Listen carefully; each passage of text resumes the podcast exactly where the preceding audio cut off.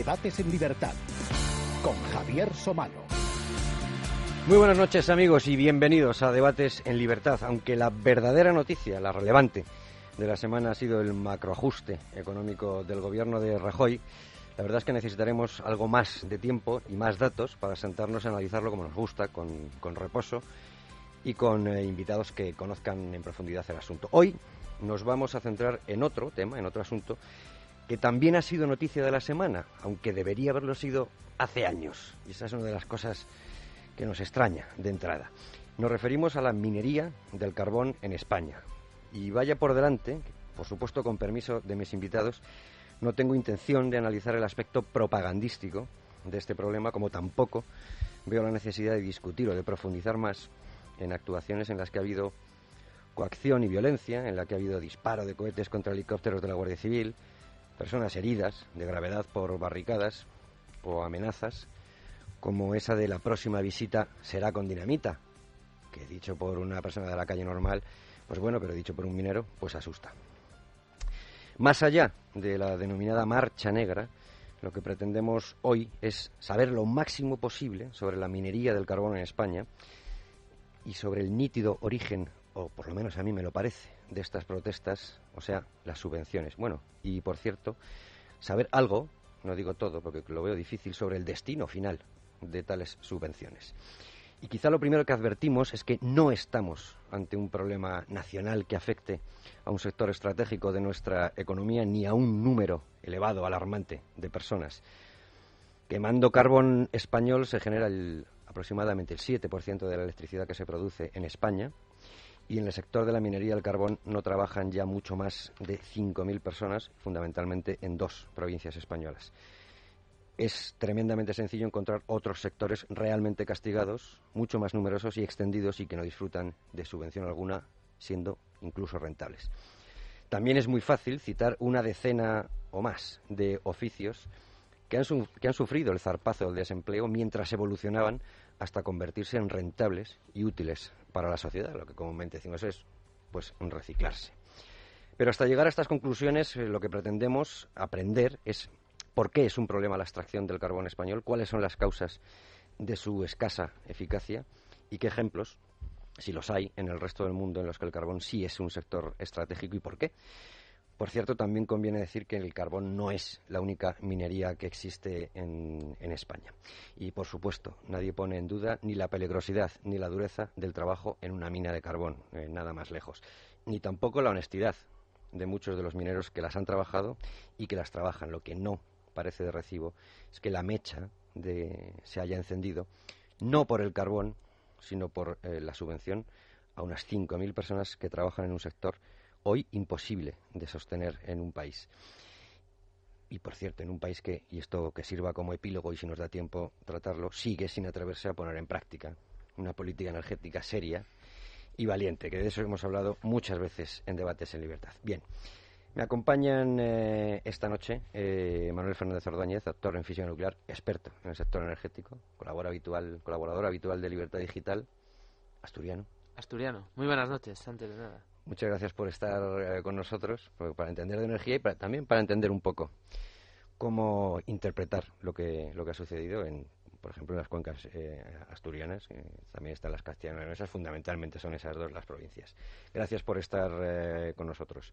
Nos acompaña también Pedro Mielgo, que es, presidente de Red Eléctrica Ex, presidente, sí. Es que la S a lo mejor me ha salido ex presidente de Red Eléctrica Española y coautor, por ejemplo, con eh, Fernando Navarrete de las propuestas para una reforma energética global. Muy buenas noches, don Pedro.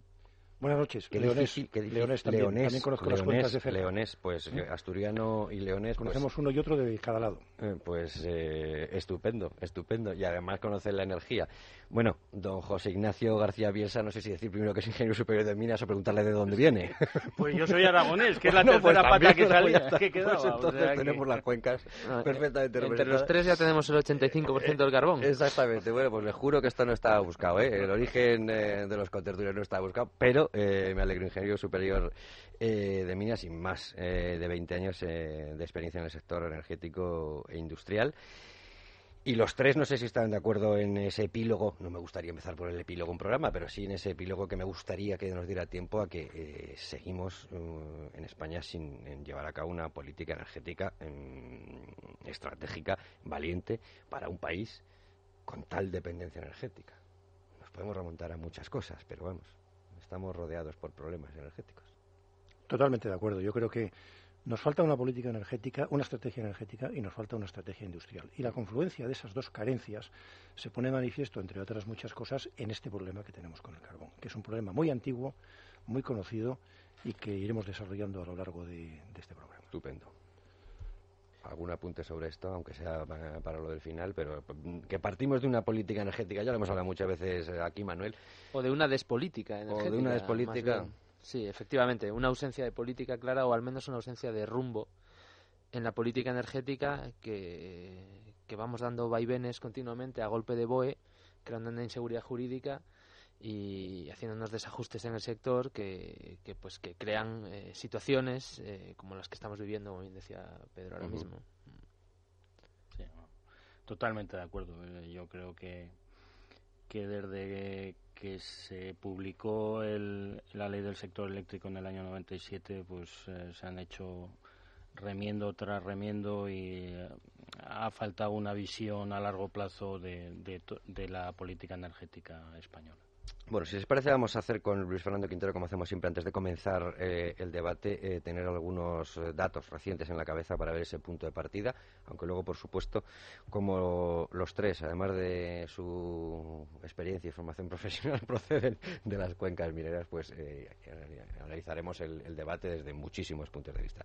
Luis Fernando Quintero, luego nos explicará por qué ha elegido la banda sonora, que eso siempre es un secreto.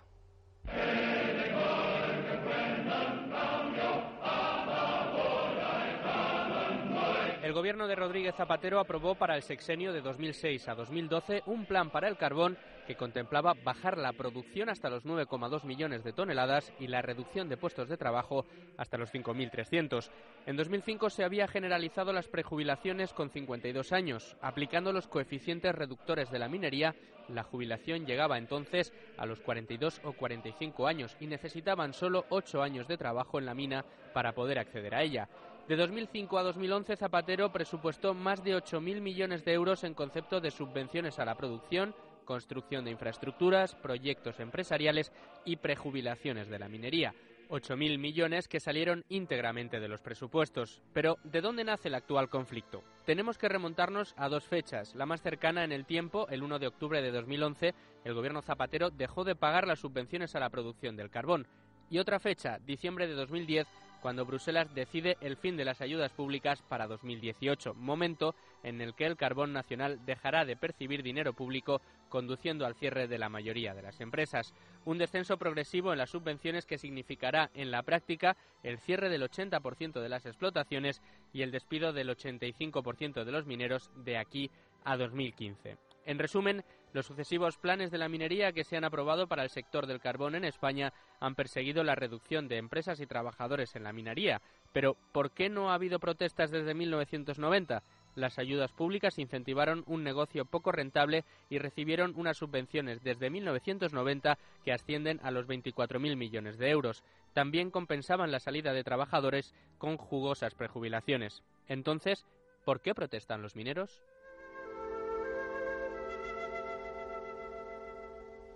Bueno, eh, la pregunta la iremos contestando. Eh, podemos optar por una primera respuesta, que es eh, lo que decía yo. Mi opinión es por la subvención, pero yo les propongo hacer la estructura de este debate que antes hagamos un análisis técnico de cómo es la industria extractiva y cómo es la extracción del, del, carbón español, para aprender un poco, porque hemos oído muchas cosas y a lo mejor no las tenemos todas claras. Y pasar después a un análisis económico de rentabilidad y, por supuesto, de la subvención. Ayúdenme a datar el asunto del eh, carbón en España. Eh, esto, eh, el origen de todo es un proteccionismo antes de, la, de, los años 50, finales de los 50. Mm, está el carbón hiperprotegido en España. ¿Por qué? Mm, ¿De dónde podíamos poner el origen mm, del problema de este sector? Bueno, yo, yo creo que hay, históricamente hay tres etapas El proteccionismo del carbón es, muy antiguo. Ya en los tiempos de la revolución industrial, por hablar del final del siglo XIX, principio del siglo XX, el carbón español no podía competir, por ejemplo, con el carbón inglés, que fue el que fomentó el desarrollo de la industria inglesa y le colocó a la cabeza del mundo en poder económico. En España, el carbón, en esa primera etapa larga, hasta los años 40 o 50, se protege a base de aranceles. ¿eh? Es una industria protegida que todos los españoles pagan en forma de pérdida de competitividad y de precios comparativos en, el comercio internacional. Eh, ya en los años 30 hubo informes en el gobierno que decían que eso no debía ser así, que debía resolverse la situación.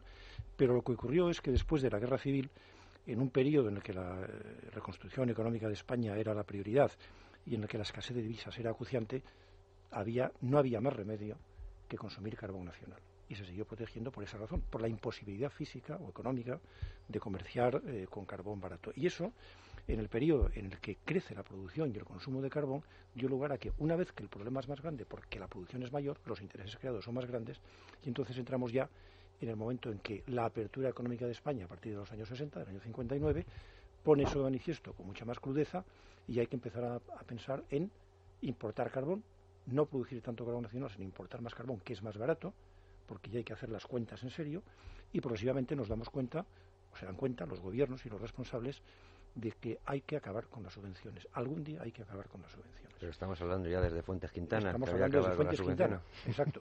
Lo que ocurre es que entramos en una época de las subvenciones permanentes, porque son los 20 años, como ya se ha publicado por ahí el dato, que es un dato muy revelador, Solo en los últimos 20 años se han dado 24.000 millones de euros, que son 4 billones de pesetas en subvenciones a este sector, solo a este. ¿eh? Entonces yo distinguiría esas tres fases. en España el problema del carbón es muy antiguo, pero claro, muchas veces eh, cuando, las, mm, cuando la situación es bollante no se ven o no se quieren ver con anticipación, que ese es uno de los problemas que tenemos en España, la falta de anticipación a la hora de diagnosticar y de resolver problemas y nos encontramos con que eh, ahora hay unas respuestas duras a la realidad inexorable de que. Pero hay un momento entonces, entiendo, en el que la protección del carbón, el uso del carbón eh, nacional está justificada. Yo creo que la única época en la que está justificado... momento de prosperidad en el sector. ¿Lo hay? El único momento en que yo creo, mi opinión personal, el que está justificado es cuando España no tenía divisas verdaderamente para comprar carbón exterior, que es en los años 40 y 50. Economía de guerra. Pasado, economía de guerra o de posguerra. Pasado eso, pasado eso, se empezó a abrir progresivamente la industria, vamos, el comercio, y en los años 70 pues empezó a comerciar ya con, con carbón eh, con carbón eh, extranjero tanto que en el plan de centrales de carbón de centrales eléctricas de carbón del año 80 del año 80 85 algunas estaban ya diseñadas desde el principio, desde el origen, para quemar carbones no nacionales, sino carbones con unas características de diseño diferentes de las nacionales, que eran mucho peores. ¿eh? Y eso ya se produce en el año 80, ¿eh? que es la consecuencia, el, final de ese periodo en que nos damos cuenta de que eso no es sostenible. además, esos años de cerrazón de la posguerra, autárquicos totalmente, esos dos decenios que van del 40 al 60 aproximadamente, eh, esa, esa causa de, no comprar carbón fuera pues permitió además pues un florecimiento muy grande de toda la industria carbonífera pues eh, principalmente pues en Asturias León eh, Aragón. Claro que además causó unos movimientos migratorios muy muy grandes. Es decir gentes del sur gentes de Extremadura gentes de Andalucía eh, pues emigraban al norte, entre ellos mis abuelos, por ejemplo, que son originarios de Córdoba, acabaron en Asturias y todos eh, vivían en estas eh, barriadas mineras hechas por el Instituto Nacional de la Vivienda, donde mi, abuela sigue viviendo todavía a día de hoy, en esas barriadas. Y claro, estos movimientos migratorios pues causaron unos, unos, flujos de personas que hicieron que, que, claro, el problema se agravara por el aislamiento español que nos dejó pues al final pues eh, lo que dicen todos los datos con, con 50.000, 60.000 mineros eh, cuando empezaba la década de los 90 eh, claro, 60.000 puestos de trabajo directos más de 100.000 indirectos que eran improductivos totalmente porque nunca habían sido productivos desde el punto de vista de la rentabilidad económica, nunca lo habían sido. Siempre habían estado subvencionados, entre comillas, desde principios de siglo.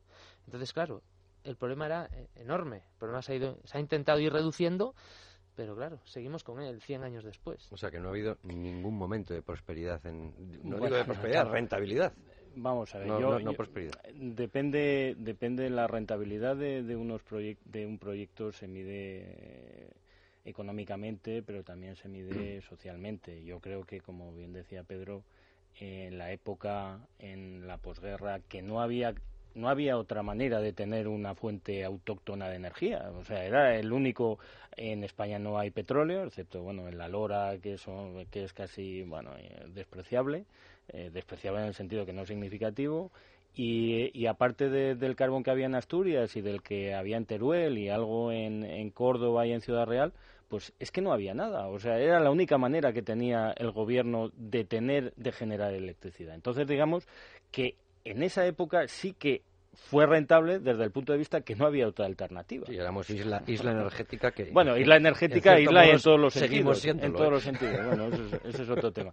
Pero sí que es verdad. Bueno, yo, yo también quería hablar un poco, como has comentado, cuáles son las razones eh, desde el punto de vista técnico eh, de la ineficiencia operativa y económica del, del, carbón español. Em, vamos a ver, las dos características fundamentales para que una, una mina... Existen dos tipos de, minería para el carbón. Una es a cielo abierto, abierto y otra es, y otra es minería subterránea. Es más rentable, por lógica. La minería a cielo abierto es la que tiene los costes eh, más, eh, más bajos, pero también es la que exige unas características del yacimiento mucho más restrictivas desde el punto de vista de que exige que el carbón esté eh, que lo que se haya se deba em, eh, quitar que está por encima del carbón, lo que se llama el estéril, no sea de unas potencias de más de 40 50 hablamos de potencias, hablamos de anchuras. Anchuras, sí, potencias son grosores de capas, grosores de capa. Y que también la potencia, la potencia de los eh, de los estratos de carbón tiene que ser pues mínimo de unos 5, 6, 7 metros. En, España, eh, a cielo abierto hay dos. bueno, en España a cielo abierto ha habido, ha habido una. digo, actualmente. Vamos a ver.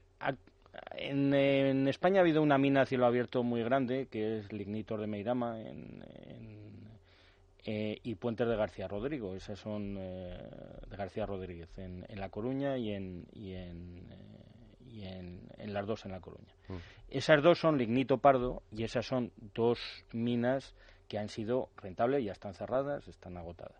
Minería a cielo abierto hay en, Cerredo, sí, y hay también en, Teruel. Y, Entonces, en León hay alguna. en León también hay alguna. Pero digamos que los costes, los costes, o sea, las características del yacimiento tienen que ser de tal manera que se permita la explotación a cielo abierto. ¿Qué es lo que pasa en la mayoría de las explotaciones en Asturias y en la mayoría de las explotaciones de León, aunque en León también hay alguna de cielo abierto, es que las potencias de los estratos, o sea, el grosor de los estratos de carbón, es muy pequeño, con lo cual la mecanización es muy difícil. Y aparte de que la mecanización sea difícil, el estéril que está por encima de las capas de carbón es tan grande que no se puede quitar para poder extraerlo a cielo Entonces, cuando, cuando dicen, lo digo para que nos, porque hemos oído muchas cosas, todas estas, es que antes, claro, los libros de texto, cuando estudiaba antes con los planes antiguos, que no digo que fueran mejores, pero te aprendías aquello de antracita, huye lignitos, ¿no? Ahora no. ¿eh? Hasta bueno, ahora, lignito pardo y lignito negro. Y, se, se, hablaba de los lignitos como pues las menos capacidad calorífica eh, y, y, todos tenemos en la cabeza el nombre de Unosa, que es Ulleras del Norte, Sociedad Limitada. Tenemos la impresión de que la Ulla es eh, el, el, mejor carbón y que en España las betas, yo digo betas, si lo digo mal me corrige por favor como ingeniero, son muy estrechas y además están fracturadas. Eso eso es fundamentalmente en, Asturias y en el norte de León. Y, en, lo que se dice minas. Eh, minas subterráneas, sí. Entonces la extracción es muy complicada. La extracción es complicada y efectivamente pues los costes de extracción son muy superiores. permítame un, solo un pequeño paréntesis, porque hace bien poco estuvimos hablando aquí de un eh, de por ejemplo de los eh, de los gases del, del oil en, en, el shale gas oil en el yacimiento de Vaca Muerta por ejemplo no en Argentina con todo el asunto de Repsol. Y se habló de, de esa extracción complicadísima con, eh, con eh, fractura hidráulica, con, y se decía que era muy complicado, que, pero que los americanos ya estaban aprendiendo de sobra a buscar su autonomía energética y explotar con muchísimo más dinero, pero que habían hecho el cálculo y que les podía empezar a salir rentable, ¿no? Bueno, la explotación del selgas, el selgas es una cosa diferente. Sí, sí, no, pero me refiero a, la, carestía de, una explotación. Eh, bueno, pues a lo mejor con una industria que se adapte podría Efectivamente, bueno, y de hecho tenemos en, en, España tenemos un proyecto pionero que es el proyecto de, del COGAS, que es gasificación de carbón in situ, que lo que se hace es gasificar el carbón y usar producir un gas sintético y ese gas sintético se mete en una turbina. de alternativa. Entonces, o sea, hay, hay alternativa. Lo que pasa es que, claro, después hay que ver los costes de cada alternativa. Digamos que eh, la, la, base fundamental por la que nuestro carbón no es no es em, eh, competitivo, competitivo, con, con, los demás carbones de, de otros carbones es fundamentalmente por la geología de los yacimientos.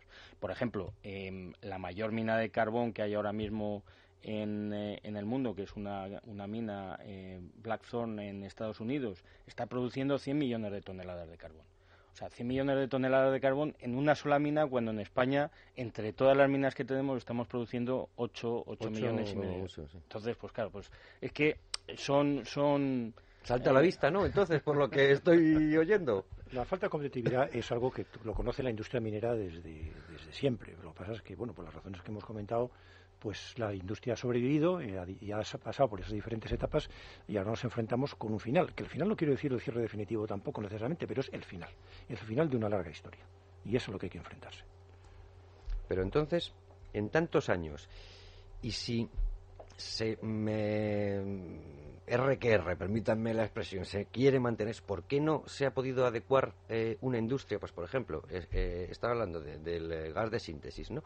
Que en, muchos otros lugares se aprovecha, incluso no. Bueno, o la industria eh, siderometalúrgica, que también tiene eh, salida el carbón, ¿no? No solo para... para las, características del carbón de coquización ya, son pero diferentes. Antes también se estudiaba aquello del coque, ahora ya tampoco se Sí, pero, pero bueno, hay un punto interesante ahí, es que eso que apuntas es que es muy interesante. En España, los dos grandes consumidores de carbón son, primero, la industria eléctrica, la generación eléctrica, que es el 70% del consumo de carbón aproximadamente, y el siguiente, y el siguiente que es como un 25%, es la industria siderúrgica.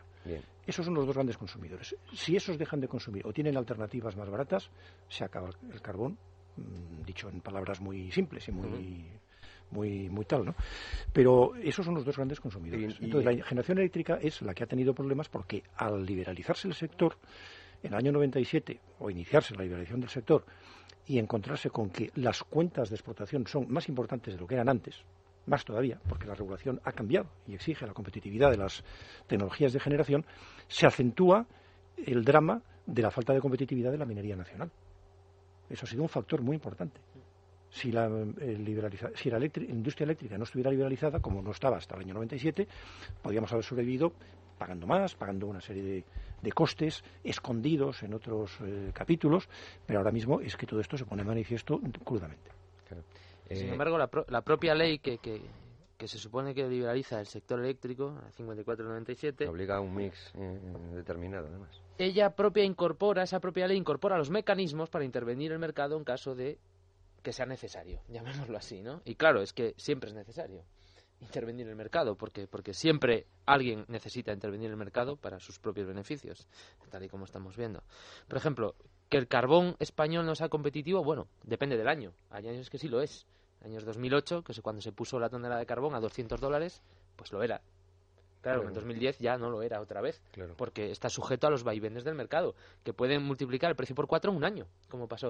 Es decir, China tiene una demanda muy grande, pasa de ser netamente exportador a ser netamente incluso importador o no exportar nada, y el petróleo, el, el carbón se pone por las nubes. Eh, los precios del petróleo bajan, los precios del gas bajan, el precio del carbón cae por los suelos. Pasa de 220 dólares a 50 dólares. A 50 dólares la tonelada, el carbón español no es competitivo. A 200 dólares, sí. Claro, los años que es competitivo eh, no hacen nada, acumulan carbón. Los años que no es competitivo se aprueban ayudas que les obligan a comprar lo de ese año que no es competitivo más lo que tienen almacenado de años anteriores. Eso de la acumulación, las reservas, eh, también me, eh, me, ha generado muchísimas dudas, porque es verdad. Y, bueno, eso es, que es un mecanismo, de verdad es un mecanismo diabólico, en el sentido de que mm, hay un mercado eléctrico que tiene unos precios y que es un mercado pues que podrá ser mejor o peor, pero mm, hay un, uno, unas señales de precio, que es el precio del pool, es el precio eh, de casación horario de, la electricidad y que mm, obliga a los generadores de electricidad a producir a unos determinados costes. ¿Qué es lo que pasa? Que, mm, como, como bien dice Manuel, eh, cuando el precio del carbón nacional, el precio fijado para el carbón nacional, es un precio aceptable para los generadores de electricidad, se consume. ¿Qué pasa cuando el precio, es decir, cuando el precio, el índice McCloskey, que es el índice más, más utilizado a nivel internacional, pues está sobre 180, 140, incluso 120 dólares la tonelada, pues el, generador eléctrico tiene interés en consumir carbón nacional. ¿Qué pasa cuando el índice McCloskey está a 60? Cuando el precio del carbón internacional está más bajo, pues que al generador, al generador eléctrico le conviene más producir con otras fuentes de energía, con gas o con lo que sea, o bien traer carbón de importación y quemar carbón de importación. Entonces, en esas temporadas, en las temporadas en las que el precio del carbón no era competitivo, pues como existe una obligación, entre comillas, de compra, pues se almacenaba el carbón, pero no se utilizaba porque los precios de generación eléctrica no compensaban los costes. Yo creo que es importante que, el público entienda eh, la continua paradoja en la que vive la clase política de este país es importante. Porque... es que lo más importante es que la gente entienda que la electricidad, eh, no sé en qué porcentaje, con carbón español yo hablaba antes del 7%, que es, que es, muy poco, pero bueno, puede, ser mayor, pero vamos, en energía nuclear es mucho más, pero que es quemando carbón, mm. genera electricidad. Luego la ácido metalúrgica es, es menos, pero leyendo tu artículo de ayer en Libertad Digital eh, quedaba clara esa paradoja que te dejo que sirvas porque es que cuando claro cuando en 2007 2008 el carbón estaba a 200 y algo dólares a 200 dólares la tonelada el carbón español como decíamos antes era competitivo. Cuando se puso a 60 al año siguiente no lo era. Qué hizo el gobierno pues la ley esa que comentábamos antes de liberalización del sector eléctrico.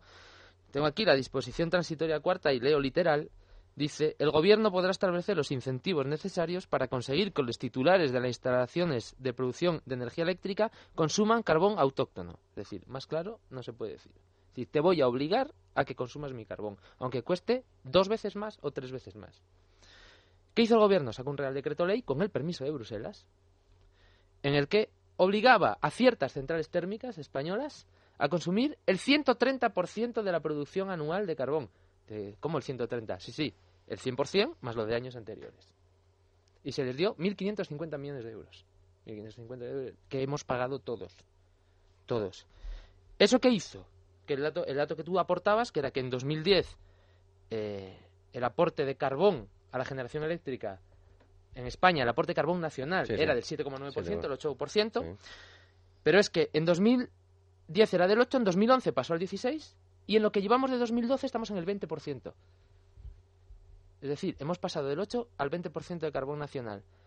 Subvencionado, mientras, que a la vez, mientras que a la vez el mismo gobierno subvenciona las energías renovables. Es decir, por un lado subvenciona las energías renovables para proteger el clima, por el otro lado subvenciona el carbón nacional, que según ellos, no seré yo el que lo diga, es lo que más contribuye a empeorar el clima, el cambio climático. Es decir, es una paradoja continua continua que pagamos todos. Y la otra paradoja que apuntas es eh, las protestas de sindicatos para que bajen la tarifa de la luz, pero sigan subvencionando el carbón. Efectivamente, a la vez, en la misma manifestación. Es un poco, es un poco complicado, ¿no?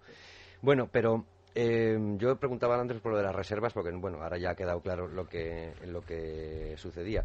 También se dice em, que el carbón español, además de esas eh, características que has apuntado, es, mm, tiene menos poder calórico eh, y es más sucio. Se habla de 4.500 termias por tonelada frente a, por poner el ejemplo del australiano, 6.000 y pico termias. Eso sí, bueno, eso es, una, eso es una realidad. Sí, es realidad, pero eso, eso al final, al final mm, no tiene tanta importancia. No tiene tanta importancia porque al final, cuando uno compra carbón para consumirlo, sea en generación eléctrica o en lo que sea, para usos térmicos, es como se llaman estos usos, lo que está comprando es energía, no está comprando masa física tonelada, sino poder calorífico, efectivamente. Entonces, lo importante es cuánto cuesta la cantidad de energía que contiene el carbón, cuánto cuesta la termia de carbón. Al final, que un carbón sea mejor o peor quiere decir que la central térmica que lo quema es un poco diferente, porque la caldera y los eh, sistemas auxiliares son un poco diferentes, están adecuados a un carbón peor y que eh, el coste de generación será un poquito más alto. Y que, por supuesto, las emisiones gaseosas son un poco superiores. Todo se reduce a eso. Pero no son diferencias sustanciales tampoco. Lo importante es que cuando decimos que un carbón nacional es de peor calidad que otro eh, eh, de importación, sea de Australia, de Indonesia o de Estados Unidos o de China, lo que estamos diciendo es que detrás hay toda una historia de, como decía José Ignacio, mayor coste de extracción, peor calidad, mayor cantidad de cenizas incorporadas que luego hay que tratar, o sea, mayor coste por todas partes que es eso es lo que se reduce todo esto. ¿eh? Yo quería preguntar a José Ignacio eh, que me aclare una cosa, porque se, ha escuchado mucho esta semana decir que bueno que hay ciertas centrales españolas que están especialmente adaptadas, igual que decía Pedro, que están especialmente adaptadas para quemar carbón extranjero, entonces que dicen que están especialmente adaptadas para quemar carbón nacional sí, bueno, pero eso, yo es verdad. No sé si eso es verdad o e, no es quemar carbón nacional. Quiere decir, el carbón no tiene pedigrí. Será para quemar carbón de unas características similares al nacional. existen, existen, existen centrales eh, que han hecho inversiones importantes en el norte de España. Para adaptar. Para adaptar el, para adaptar a, las, eh, a los requisitos medioambientales, sobre todo en plantas de desulfuración. Y ha habido pues inversiones de 20, 30 o 40 millones de euros por cada grupo generador para eh, incluir grupos de sulfuradores para que las emisiones de SO2 a la atmósfera en chimenea cumplan con los requisitos de la norma de la norma europea. Eso es verdad.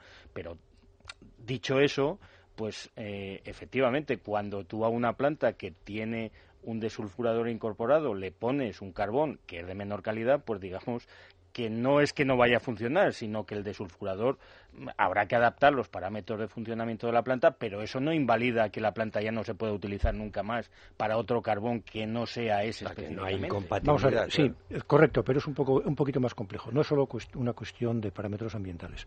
Cuando se diseña una central térmica para quemar carbón, hay una serie de sistemas y de componentes que no dependen del carbón. ¿Eh? la turbina, el turboalternador, los sistemas, eh, lo que es el ciclo de agua y vapor, eh, todo eso no depende de cuál sea el carbón que se utilice. Pero la caldera, que es un componente muy caro y muy sensible y que tiene mucha importancia en la disponibilidad de la central, sí tiene que ver con el carbón que se usa, porque una de las por, no, porque según cómo sea el carbón el régimen de temperaturas de la llama dentro de la caldera y, todo lo que eso tiene como, consecuencia en cuanto a eh, estrés térmico y vida útil de la caldera, eh, hay, que, hay que tenerlo muy en cuenta. Y de hecho, cuando se hace una central térmica con un carbón nuevo, lo primero que se hace son pruebas de combustión. Pruebas de combustión en instalaciones no industriales, sino pilotos, pilotos o, de, o de laboratorio, como, como si dijéramos. Entonces, es verdad que hay centrales térmicas en España que están diseñadas cuyo carbón de diseño, o sea, cuyo carbón base es uno determinado español, y que puede ser el de Compostilla, el de Añares, el de Narcea, el de Soto de Rivera o el de Guardo, ¿eh? o el de Teruel, o el de Meirama. Es arriesgado. Pero no, es que hay que hacerlo así, porque uno tiene que saber qué carbón va a quemar. Lo que, no, lo que no puede decir es voy a hacer una central para cualquier carbón. Hombre, yo no puedo hacer un coche para cualquier combustible líquido. O es diésel o es gasolina. Sí, sí. Eso para empezar. Y si es gasolina dentro de ciertos límites... Pero se analizan las, reservas que quedan. Claro, pues por eso hay que hacerlo. porque si yo supiera que el, que el gasóleo se va a acabar mañana, no haría un motor. Efectivamente. O haría un motor de otra manera. Híbrido. Pero si lo quiero hacer para diésel o para gasolina, ya se encarga alguien de hacer unas especificaciones para que no sea cualquiera la composición de ese combustible. Bueno, con el carbón pasa igual. El que yo diseñe una central térmica para un carbón asturiano o leonés o de Teruel, quiero decir, no quiere decir que no pueda quemar otro carbón. Quiere decir que su óptimo está en determinados márgenes. Si nos alejamos muchos de esos márgenes, la central sufre, sobre todo si nos alejamos a peor. Claro. O sea, a mejor la cosa es diferente. O sea, yo puedo quemar en una central asturiana carbón de importación, como se ha estado haciendo, aunque es mucho mejor que yo adapte los sistemas de combustión. Al contrario, si yo tengo una central diseñada para carbón de importación de gran calidad, lo que no tiene ningún sentido, porque es un desastre técnico, técnico y económico, es que yo meta carbón nacional de mala calidad. O sea, que sí hay que tener en cuenta esas cosas. se habla mucho de las centrales de, ciclo combinado, ¿no? Y del gas de síntesis, etcétera. Ahora estamos viendo, pues, mm, todo el tejido industrial que se podría haber afectado, vamos a ponernos en el caso de cierre de mina, de fin que luego, mm, con criterios de mercado, pues que cada uno en las minas privadas decidiera si quiere ser competitivo o no, si la subvención, o no sé, lo que, lo que pasa que luego entraremos en si tendría que devolver eh, subvenciones y entonces sería absolutamente imposible ser rentable, absolutamente imposible. Y este tipo de industrias tan adaptada, tan ad hoc para ese carbón que quizá eh, podrían, eh, podrían sufrirlo, ¿no? Pero yo insistí en lo de antes, por hablar de una, y permítanme el término de reconversión de esa industria, a un futuro en el que el carbón, eh, la, extracción del carbón no sea eh, para centrales eléctricas, ¿podía haber alguna otra salida como hay en, en, carboquímica, como hay en otros, eh, en otros países, para materiales nuevos que no tengan nada que ver con la energía, metanol, etcétera, etcétera? Bueno, hay, hay una cosa, vamos a ver, la industria española tiene una estructura determinada, o sea, tenemos la industria que tenemos. Pensar que la industria pueda consumir carbón de una forma o de otra, sea en forma sólida o gasificado, la verdad es que es un poco utópico. No, no estamos ahora mismo en, en, condiciones de hacer semejante cambio. Lo que sí puede haber, y de hecho ha habido algún intento, es de utilizar el carbón de otra forma. Por ejemplo, en la cordillera Cantábrica, en Asturias y León, ha habido durante unos cuantos años una empresa americana, tecnológica, que ha estado esperando los permisos para iniciar ensayos para buscar la extracción de metano directamente del carbón en el yacimiento, sin sacarlo para gasificarlo. Después de ocho años de esperar los permisos, ha dicho que se iba de España porque ya había esperado. Eso es vuelva usted mañana. Sí. sí. Bueno, pero quiero decir de ocho años. Pero quiero decir lo siguiente. lo digo porque es que al final y ahora entramos en otra fase de los problemas que una comunidad autónoma que desde hace 20 o 30 o 40 años sabe, bueno, digo 40 porque no existían las comunidades autónomas, pero que desde hace 20 o 30 años sabe que el carbón está condenado a algo que no sabemos muy bien lo que es, pero que se, que se parece mucho a un cierre. Cuando llega una empresa proponiéndole un proyecto tecnológico, la tenga ocho años esperando una autorización administrativa. Eso clama al cielo. Yo de eso no he oído hablar a ningún sindicalista ni a ningún minero. No, no, por supuesto que no. Ni a ningún político. Haciéndole perder muchísimo estaban repartiendo el dinero de otra manera. Claro. O sea, sí. Luego haremos un detallado sí, sí, sí, sí, por supuesto, relato. Si yo que conste que esto, esto lo estoy diciendo. Eh, exacto, no, a mí me gustaría saberlo, que no sé si se sabe. Sí, sí, ah, se sabe. y, sabemos todos. y termino, termino con esto que estaba diciendo. Yo no sé si ese ensayo iba a tener mm, sentido o no, pero cuando una empresa especialista viene a España es porque ve posibilidades. Se la ha tenido ocho años esperando sin darle respuesta hasta, hasta que se ha hartado y se ha ido. Esas son las alternativas que nadie ha querido o no ha sabido buscar para la minería de carbón de verdad.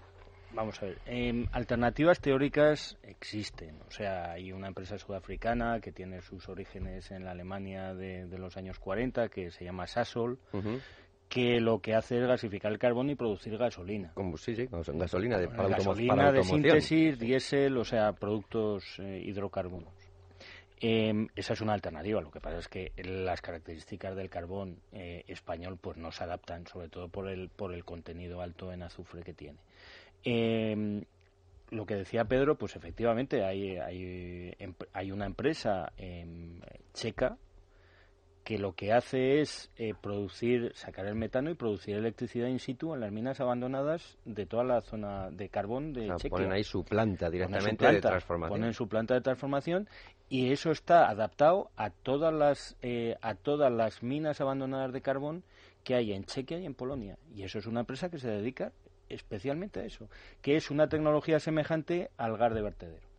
También, eh, pues otras alternativas, pues a lo mejor lo que tenía, lo que tenía que, lo que tenían que haber hecho es ver si existe el gas en la zona de León y Asturias, que tiene, es una zona que geológicamente tiene posibilidades de tener gas. Con muchísima pizarra. sí, de hecho, de hecho, vamos a ver, perdón que interrumpa.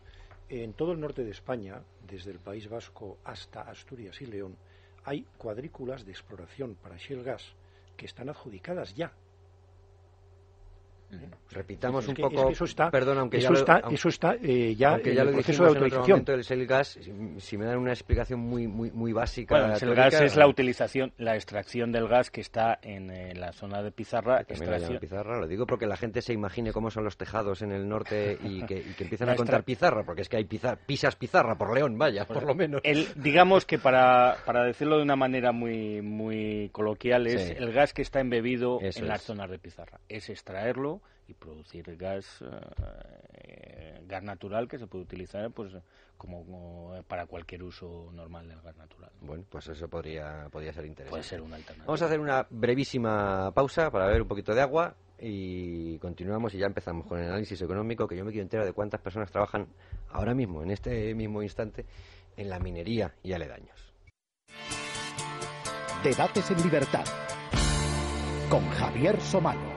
Ya saben ustedes que en este programa nunca se descansa en, la, en, las pausas, porque nos gusta el asunto, y siempre lo digo, no hablamos de fútbol en las pausas, no, hablamos de esto, bueno, nos sigue interesante, para eso hemos hecho el programa. Luis Fernando Quintero, buenas noches. Muy buenas noches, Javier. Ahora ya me vas a ayudar también a gestionar más documentación que tenemos que poner, porque hay que darla muy ordenada y muy, y muy bien. Decía yo que íbamos a, ver cuánta gente trabaja en el, eh, en el sector de la minería de carbón, yo decía en la introducción que aproximadamente 5.000, pero en la pausa estábamos eh, hablando de otras cosas, de lo que a alguno le puede parecer obvio, pero a otro no tanto, porque hay mucha gente que, aunque ustedes no lo crean, sigue pensando que el carbón es solo para calentarse en calderas. Y eh, bueno pues en el norte de España es habitual en aldeas en pueblos ver y la gente va por carbón y yo mismo voy a por carbón cuando estoy por el norte para calentarte en casa porque bueno calienta mucho. Y en Madrid muchos o en Madrid en Barcelona en Madrid habrán visto todavía camiones que vienen y descargan carbón eh, para las calderas en bloques de edificios mm, modernos, por decir, bueno, muy modernos no, pero en bloques de edificios habitados y que, y que están en perfecto estado. ¿Cómo es la realidad esta de las calderas de carbón eh, para calentar como sistema de calefacción ahora mismo? Bueno, el, carbón se ha utilizado en los hogares para calefacción y para cocina pues históricamente desde siempre, porque en España, salvo las zonas donde hay mucha abundancia de leña, que tampoco son tantas, era la única alternativa. No había gas, cuando no había gas, cuando no había cocinas eléctricas, la solución era el carbón. Es decir, que era un combustible generalizado para el uso doméstico. Hoy día no es así porque hay alternativas. Existe el gasóleo de calefacción, existe el gas natural, eh, y existen las cocinas eléctricas y las calefacciones de todos los colores. Pero además hay un factor importante que ha influido en la desaparición del carbón en el consumo doméstico y es la contaminación de las ciudades. La atmósfera de las ciudades se ha saneado muchísimo, no solo en España, sino en todo el mundo, eh, a base de eliminar el carbón. Hoy, por ejemplo, el dato de Madrid es muy revelador. En Madrid, cuando el carbón era uso general, en los años 40 o 50, había decenas de miles de eh, viviendas y de calderas, de calderas, de calderas individuales o colectivas de carbón. Hoy día quedan menos de 900. Menos de 900. Todavía quedan, y además hay un plan que la Comunidad de Madrid está ayudando mediante subvenciones para que se eliminen. No se ha avanzado muchísimo en los últimos años, pero todavía quedan unas 800 y pico calderas de calefacción. Nada más. el consumo de carbón doméstico en España está entre el 1 y el 2% del total. Es muy poco significativo que ya, no se ven camiones eh, se ve muy pocos de carbón circulando. ¿eh? Se, ve alguno y se ve alguno. Pero se ven en las zonas mineras, efectivamente, con los vales de carbón que tienen las eh, familias que viven en esas zonas, todavía se sigue quemando. Son zonas que, bueno, tendrán sus problemas de, de contaminación, pero no son tan grandes como los de una gran ciudad pero ya el peso, el peso total es muy bajo. ¿Es distinto ese, ese carbón? Es que soy muy curioso. ¿Es muy distinto el, el, el, de las calderas, por ejemplo, que el destinado a quemar en centrales eléctricas? Es antracita. Antracita. Antracita. Debo decir, llegados a este punto, que una fabada no sabe ni remotamente parecida, cocinada en una cocina de carbón, en una cocina de gas. Y una cocina de carbón. Ni remotamente y parecida. una cocina de carbón eh, de fundición por cierto, para hacer fundición hace falta carbón, sí, señor. ¿eh? que esa es otra cosa que también... y para hacer acero también hace falta la pregunta, carbón, la pregunta del millón, con hierro. La ¿eh? pregunta del millón es cómo se hacía la fabada antes de que se empezara a exportar el carbón en el siglo XIX. no haga usted preguntas incómodas. que no, pero es verdad. El uso de carbón en, materiales como la fundición, el, acero y aleaciones que son, que son necesarias porque le dan dureza al hierro y, flexibilidad, etcétera, ¿no? Bueno, eh, ¿cuántas personas trabajan en España en el sector, no sé si hacerles esta pregunta primero, ¿en el sector de la minería en general lo sabemos? Por sector... Por sector de la minería, sector de la extracción de mineral. Ah, sí, lo sabemos, lo sabemos. Ah, ah, ¿En la actualidad? Sí. Pues los datos los tengo aquí delante, son eh, en 2010. Sí. 2010. 4.594 trabajadores eh, propios. No, pero eso es del carbón. Del que sí, ah, bien, bien. Del carbón. Yo es que estaba haciendo una pregunta primero de general, en general. de, minería, ah, no, de, minería, la minería en general no alguna pregunta les tengo preparada sobre extracción de uranio, por ejemplo. Hay, no datos, pero yo no los tengo. No, bien, los tenemos aquí. Hay datos, Esa pregunta ha sido un poco a traición. de todas maneras, yo un comentario que eso, José Ignacio quizá puede darlo con mucha más perspectiva. España ha sido históricamente un gran país minero. Claro. Lo que ocurre es que en los últimos en las últimas décadas hay minería que ha desaparecido por diversas razones. La minería de uranio, de, perdón, de uranio, de, mercurio, de mercurio, de mercurio, donde España era una potencia, pues por, los, problemas del mercurio ha desaparecido prácticamente. La minería que en la antigüedad hizo muy atractiva a España del cobre y del hierro prácticamente ha ido desapareciendo por la competencia internacional. Todavía quedan ríos rojos. Todavía quedan ríos rojos y, de otros colores. Y ahora, eh, fundamentalmente, la minería en España ha mm, aparte de rocas ornamentales, que es el mayor Mármoles, que ha habido, mármoles, granitos, granitos, eh, calizas, piedras ornamentales en general, pues son el carbón y algún otro mineral de poco, de, vamos, de poco, de poca importancia cuantitativa en cuanto a plantillas. ¿eh? Remontarnos Pero- a vuestra tierra, los romanos, con las médulas o Por la supuesto, plata. hay, por hay que tener en cuenta yo- En que Asturias y en León había oro y sigue habiendo empresas internacionales España, que vuelven bueno, a buscar sí. los restos. Hombre, y hay mapas Si incluso. se me permite, claro, yo a mí es que esto de la minería, pues como me toca, España ha sido, digamos, em, fue en la época romana ya como ha sido América para, para Europa, pues fue España para los romanos. El dorado. La mayor, el dorado, la mayor, la mayor mina, como decía Pedro, la mayor mina que existió en la antigüedad es la mina de las médulas en León, es la mayor mina que ha existido en la antigüedad. Eh, la minería de oro en Tarsis y en Huelva ha sido mm, fue durante cientos de años la más importante, las minas más importantes de oro del Imperio Romano. Y ahora mismo en España, pues con toda la tradición que hemos tenido, Río Tinto, los es. ingleses que vinieron aquí en el siglo XIX, que a raíz de que venían los ingleses a, a, a explotar las minas de cobre de Río Tinto, se creó el primer club de fútbol de España, Oiga, el Recreativo de Huelva. Exactamente. O sea que digamos que mm, la- a la minería le debemos muchas No, no, cosas. en y a los romanos, que donde se meten dejan luego infraestructuras que duran muchos miles de años, también hay que agradecérselo. En- ahora mismo, como decía Pedro, la minería más importante, aparte de las rocas ornamentales, que debido a la, a la crisis de la construcción, Sí. pues está pasando un- una época muy muy complicada, pues la minería más importante es la de los minerales industriales. Em, sulfato sódico, eh, Sales. carbonato cálcico, Sales también, sales, o sea. Ahora mismo, por ejemplo, España es el primer productor del mundo de eh, sulfato sódico anhidro, que es el, el componente fundamental de los detergentes. Y en España se produce el 80% de todo el sulfato sódico anhidro del mundo. Caray. Em, digamos que diatomeas, por ejemplo, España es el primer productor del mundo de diatomeas, Em, lo que también se llama la cama de gato, que además la mayor mina del mundo, pues está la mayor cantera del mundo de este material está en Vallecas. O sea que digamos que España sigue siendo un país puntero en minería, lo que pasa es que son sectores poco conocidos Bien, a nivel bien, a nivel eh, Agradecemos ese, ese de ese comunicación. dato. Y ahora al carbón español. Es que, es que me, reía, que te- me, sí. me reía porque estaba recordando, según hablabais de los romanos, de la escena de los Monty Python en la vida de Brian de ¿y qué han hecho los romanos por nosotros? sí, sí. Aquella escena. sí, sí, sí, sí. Y yendo a los datos de los Eso mineros. eh, bueno, yo tengo aquí delante la evolución desde 1988 hasta el año 2010. eh, la evolución de los distintos planes del carbón de todos los gobiernos que han pasado Ajá. desde el 1988 hasta el 2010. En ese año, en el 88, había 49.000 mineros. Hablamos Eh, de mineros. Hablamos de mineros de extracción de carbón Bien. en Hay- toda hay- España. Eso no significa que todos esos fueran picadores. No, no, no. Bueno, Sí. bien. Bueno, luego entramos en las categorías, claro. Hay picadores, entibadores, barreneros, los hay que no entran Vale, en la pero mina, están en la mina. No son industrias auxiliares, ni, ni No, no, subcontratas, son- ni... empleados de Bien. las empresas mineras. Bien. Sea eso lo que fuere. También Bien. hay contables y economistas y abogados. Vale. 49.000. De ahí eh, hasta el 2010, es decir, en esos años, hemos bajado de 49.000 a 5.573. Pero yo quería dar un dato aquí. O sea, mineros en España ahora mismo hay 5.500, de los cuales 1.000 son extranjeros. Por ejemplo, en Asturias solo hay 600 polacos. Altamente cualificados, por cierto. Sí, sí. Eh, yo quería dar un dato.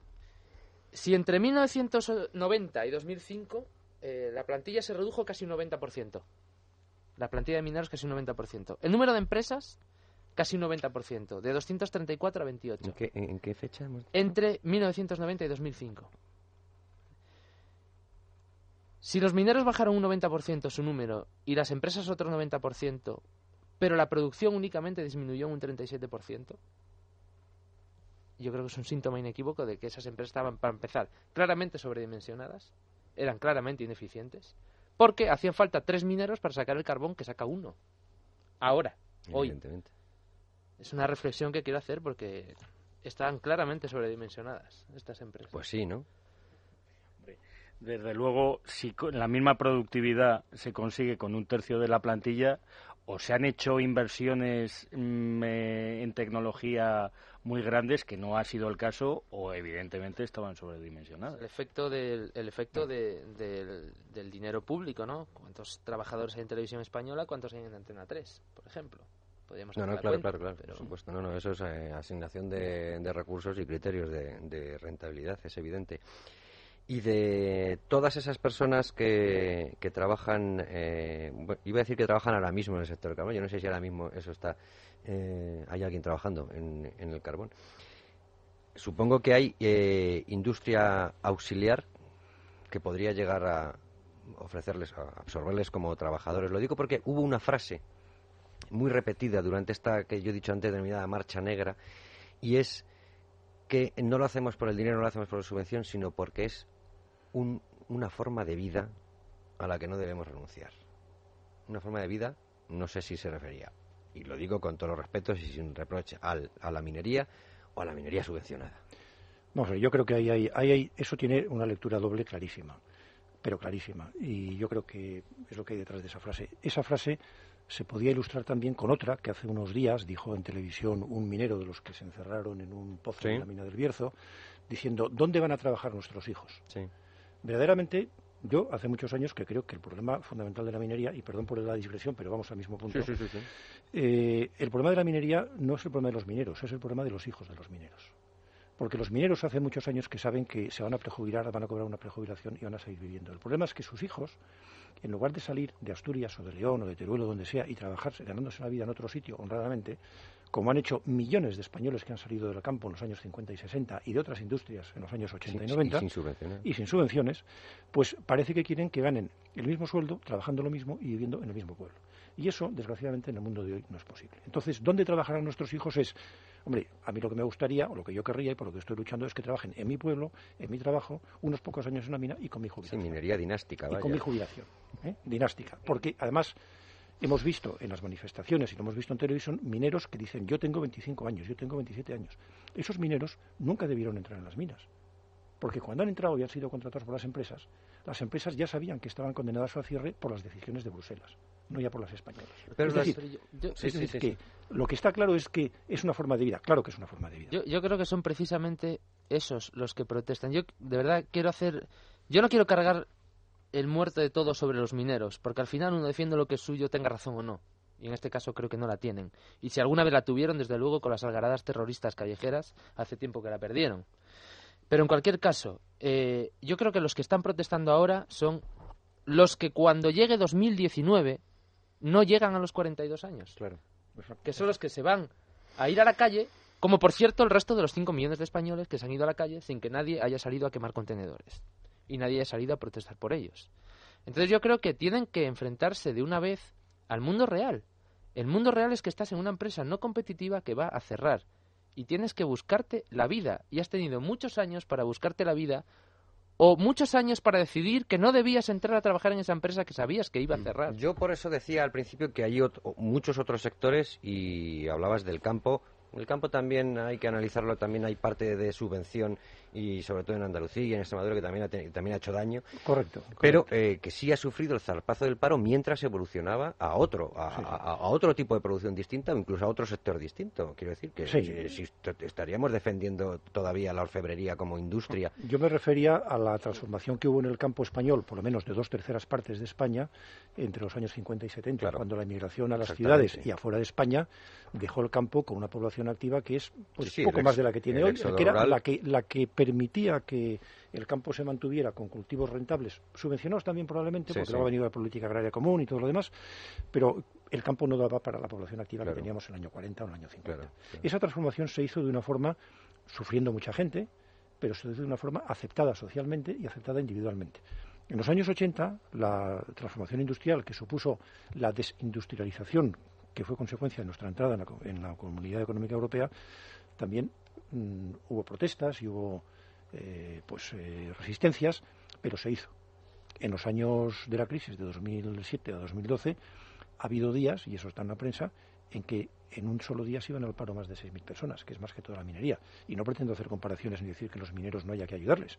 Pero, hombre, pongamos las cosas en contexto. Por supuesto. Solo en Madrid, y yo nada más lejos que ser corporativistas, este año ha habido 7.000 periodistas despedidos. yo, no sé si trabajo. Yo es que considero, eh, de verdad, que ya se les ha ayudado bastante.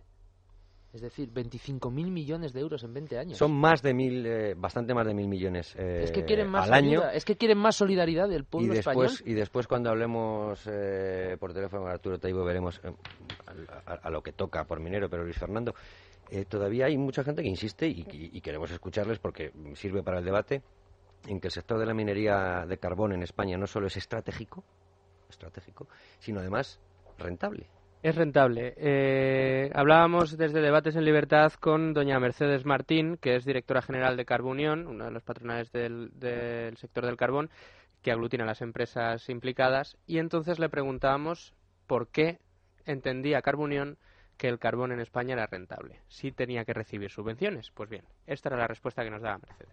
A ver, nosotros evidentemente si cobramos ayudas no, no estamos siendo rentables. Otra cosa es que si cambiamos las reglas de juego hacemos eh, podemos repercutir el precio internacional en mucha de nuestra minería y hacemos un plan en muy poco tiempo unas podrán ser rentables y otras lo pueden ser antes incluso o sea te puedo poner un ejemplo lo que paga una, una central térmica de carbón ahora mismo por poner un carbón equivalente en calidad al español eh, a las puertas de su central está en torno a 100 euros. Los carbones españoles se están vendiendo de esa misma calidad a 60 euros, a 45 euros y a 80 euros. Luego, ese mito de que el carbón importado es mucho más barato, eso se ha cambiado ya desde a partir del año 2005. Eso ha cambiado a raíz de la demanda china, la demanda de otros países que eran netamente exportadores, que ya no son tan exportadores y que incluso demandan carbón de fuera. Eh, ¿no? No, yo, vamos a ver, eh, yo no sé a a qué precios se está refiriendo, pero por ejemplo los precios de McCloskey del API número 2, que es el precio de referencia del carbón internacional, semejante al que nosotros eh, tenemos aquí en España, a día 29 de junio estaba a 86,8 dólares la tonelada. Luego eso significa que en euros sería en torno a 60 euros. 70, 70 euros. Entonces no sé qué dice que, que son 100 euros. O sea, a 29 de junio eran 70 ahora mismo. Y el problema no, el problema no es que eh, circunstancialmente un día o un mes eh, los precios internacionales de carbón sean eh, más bajos que los precios a los que puede pagar una eléctrica a pie de central. El problema es que tienen que ser sostenibles a largo plazo. El problema es que eh, con la tonía internacional que hay, los precios, los forward del, índice McCloskey están en torno a 70 dólares para el año que viene. Y a 70 dólares, pues no hay ningún, ninguna eh, planta de carbón, eh, ninguna mina de carbón en España que pueda competir con esos precios.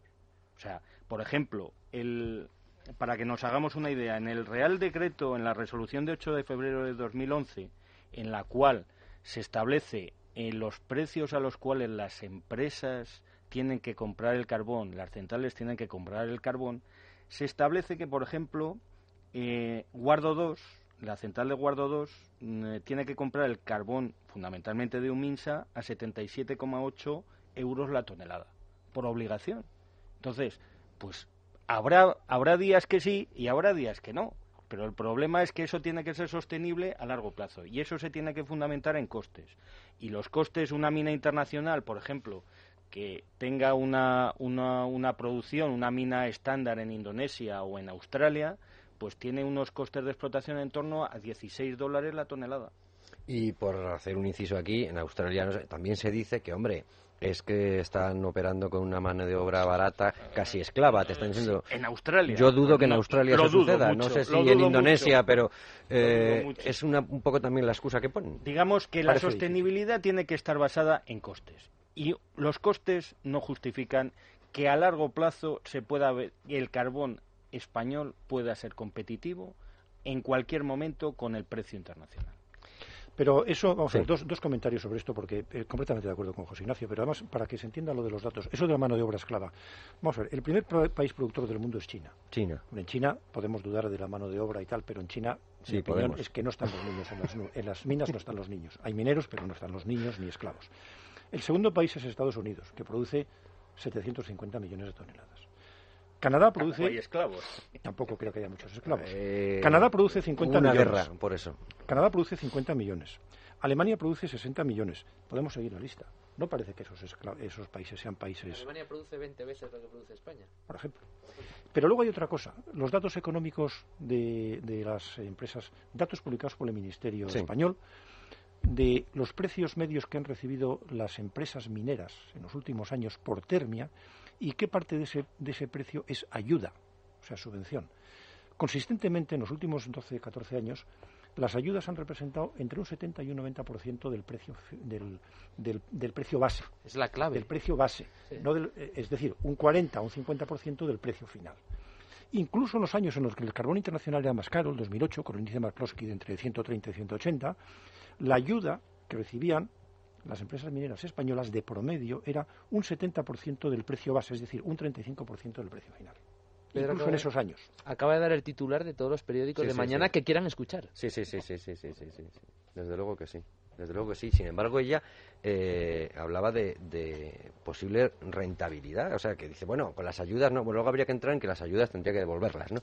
Pero mm, que deje en libertad. A, bueno, vale, mm, si una empresa privada quiere mm, apostar por eso, pues podría apostar bajo su riesgo. Luis No, es que eh, seguía Mercedes eh, explicando y entonces también hablaba de, de cuál era el lío que ella se refería, el lío contable, cuando nos, eh, nos explicaba los problemas que estaban teniendo, el lío contable sobre lo que eh, las ayudas que deberían recibir ahora y las que dice el gobierno que Bueno, eh, que realmente ahí tiene que recibir. Fundamentalmente tienen que haber preguntado al Partido Socialista, porque hay una partida que no, al final no se presupuesto. Eso es, pero eh, ella seguía diciendo que si no se cambian las reglas del juego, eh, sí que podrían haber sido rentables y ponía ejemplos de otros produ- eh, países productores de carbón. Pero yo creo que mejor que explicarlo yo, vamos a escuchar cómo lo explicaba doña Mercedes. entendemos que debe de salir una convocatoria de ayudas por 186. Y en el Ministerio nos han dicho que sería por 111. Luego, no está todavía claro qué es lo que va a pasar. Si desde luego es por 111, cuando las empresas han estado eh, haciendo una previsión de que iban a cobrar esas ayudas, han producido eh, pensando en esas ayudas. Si eso no hubiera sido así, lo que tenían que haber hecho las empresas es reducir la, la actividad desde enero y febrero, adaptarse y vender más stocks y no producir lo que se ha producido. Con lo cual, ahora mismo tenemos lo que se dice un lío montado contable que no nos están resolviendo. O sea, eso es un poco lo primero que habría que aclarar, porque no es lo mismo la reducción del 30% de ayudas que del 63%, cuando se ha invertido muchísimo para bajar los costes y ser competitivos. Me refiero a, cosas en las que hay que bajar costes. Mire, nosotros competimos con un carbono internacional que viene generalmente de los siguientes países: Colombia, Indonesia, Sudáfrica y Rusia. En ninguno de estos países no hay subsidio de desempleo para los trabajadores. Luego yo espero que las cosas cambien y esto se reconduzca, porque si no, desde luego, es un parón y una ruina y sobre todo la indecisión de las empresas que no saben qué tienen que hacer. Está llevando a la ruina a las empresas que no pueden facturar y que no están vendiendo carbón y que tampoco sabemos el nivel de ayudas que vamos a recibir. Luego yo creo que lo mejor es eh, que nos sentemos, que tengamos un diálogo y que lleguemos a buen puerto lo antes posible. Creo que nos, eh, eh, perdona Manuel, creo que nos está escuchando ya Arturo Taibo, ¿es así? Sí, sí. Arturo, que es eh, economista y autor de un informe publicado en Desde el Exilio, en el que eh, Manuel Llamas hizo una referencia en Libertad Digital. Y, y no sé si has tenido oportunidad, Arturo, de escuchar ese lío contable del que habla Mercedes eh, Martín de Carbunión, porque creo que tú ese lío eh, lo has desliado ya. Bueno, es muy sencillo. Vamos a ver. Eh, el año pasado eh, se había presupuestado eh, 300 millones de ayudas. Sin embargo, el gobierno socialista a partir del 1 de octubre dejó de pagar esas ayudas. Luego, posteriormente, el 22 de, noviembre, ya con el gobierno en funciones, sacó un decreto muy particular donde se decía que se pagarían esas ayudas, pero dependiendo de que existiesen en unas determinadas partidas crédito suficiente. No había dinero y no se pagaron. Entonces, claro, eh, eh, eso lo sabían las empresas. Las Entonces, empresas el- dejaron el- de cobrar y luego eh, cuando se, mm, se mm, salió el decreto ese, pues eh, se vio luego que no había dinero. Y eso no, lo, ha, no lo ha descontado nadie. Entonces, el recorte, que según los sindicatos, como Eh, tú explicas, es del 63%, es más bien del 17%. del 17, pero aún, aún así, vamos a ver, el- lo que he presupuestado este año, que dice la, la- la mujer esta que habló ahora, que no se sabía, está presupuestado. Son 187 millones. O sea, eso es seguro. Ahora, si le quieren descontar los 75 millones que no les pagó el gobierno socialista, 112. quedan 112. Ahora vamos a ver. En España hay tres clases de minas de carbón. Las hay las de la zona de, de Teruel y de Puerto Llano, de Ciudad Real, que esas están casi casi al borde de la rentabilidad. Les faltan 10 euros por tonelada para ser rentables. Luego están las minas de cielo abierto en Asturias y en León, que eh, están un poco más lejos de la rentabilidad, pero bueno, serían todavía 20 o 30 euros. Entonces, el problema real está en la mi- minería subterránea de León y Asturias, y sobre todo en Nosa. Mira, voy a daros unos datos para que lo entendáis. Mirad. El año pasado, si se hubiesen dado esos 300 millones de ayudas, 194,8, es decir, el 65%, se los hubiesen llevado a la minería subterránea de Asturias y de León y Unosa. Por ejemplo, Unosa recibe 92 euros de subvención por tonelada de carbón, cuando el carbón está valiendo 100 euros en el mercado internacional. O sea, imaginaros.